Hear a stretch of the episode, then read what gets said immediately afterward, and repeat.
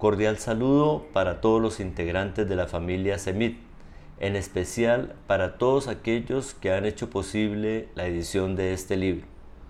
Mi nombre es Humberto Chacón Acevedo, soy coordinador de convivencia de la institución educativa Café Madrid. Participé en la categoría Don Quijote con el artículo de opinión que lleva el siguiente título.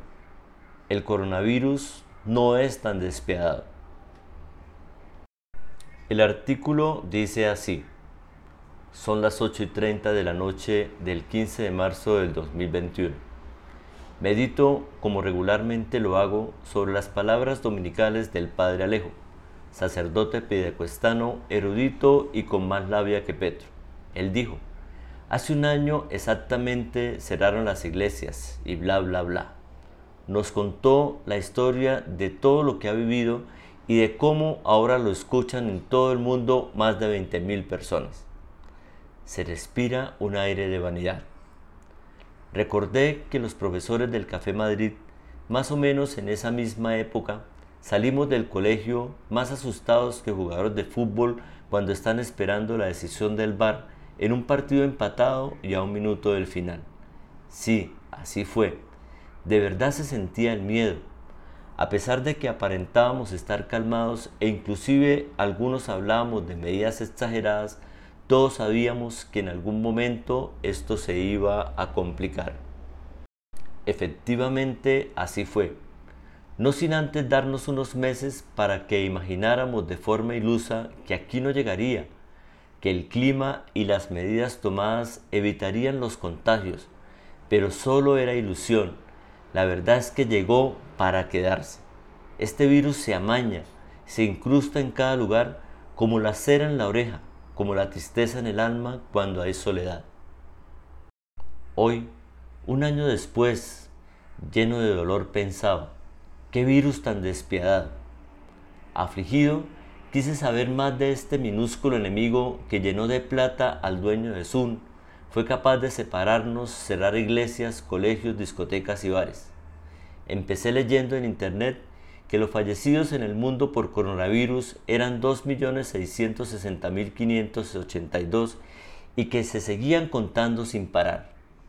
Entonces, supuse que esta pandemia era lo peor que los de mi época hemos tenido que afrontar. Pero que va, no es así. Ahora les voy a contar por qué. Según la OMS, las cardiopatías, el cáncer y la diabetes fueron tres de las grandes causas de muerte en el mundo en el 2020. Hoy, en este artículo solamente me voy a referir a una, el cáncer. Y lo hago por este titular de prensa. 10 millones de personas murieron de cáncer en el mundo durante el 2020. Claro, no es del cubo, es de las noticias que genera la OMS. Quedé impactado porque mientras en toda la pandemia han fallecido poco menos de 3 millones, por el cáncer murieron tres veces más. Es ahí donde empecé a pensar que el coronavirus no es tan despiadado, es más despiadado el cáncer. Claramente esta enfermedad gana la batalla. Lo único es que el COVID-19 se hizo más famoso porque idiotas como Trump, Bolsonaro y muchos más lo utilizaron para su beneficio personal, generando controversia y de paso más poder y popularidad. Pero, ¿por qué el cáncer es más despiadado que el coronavirus? Son tres las razones. La primera es esta.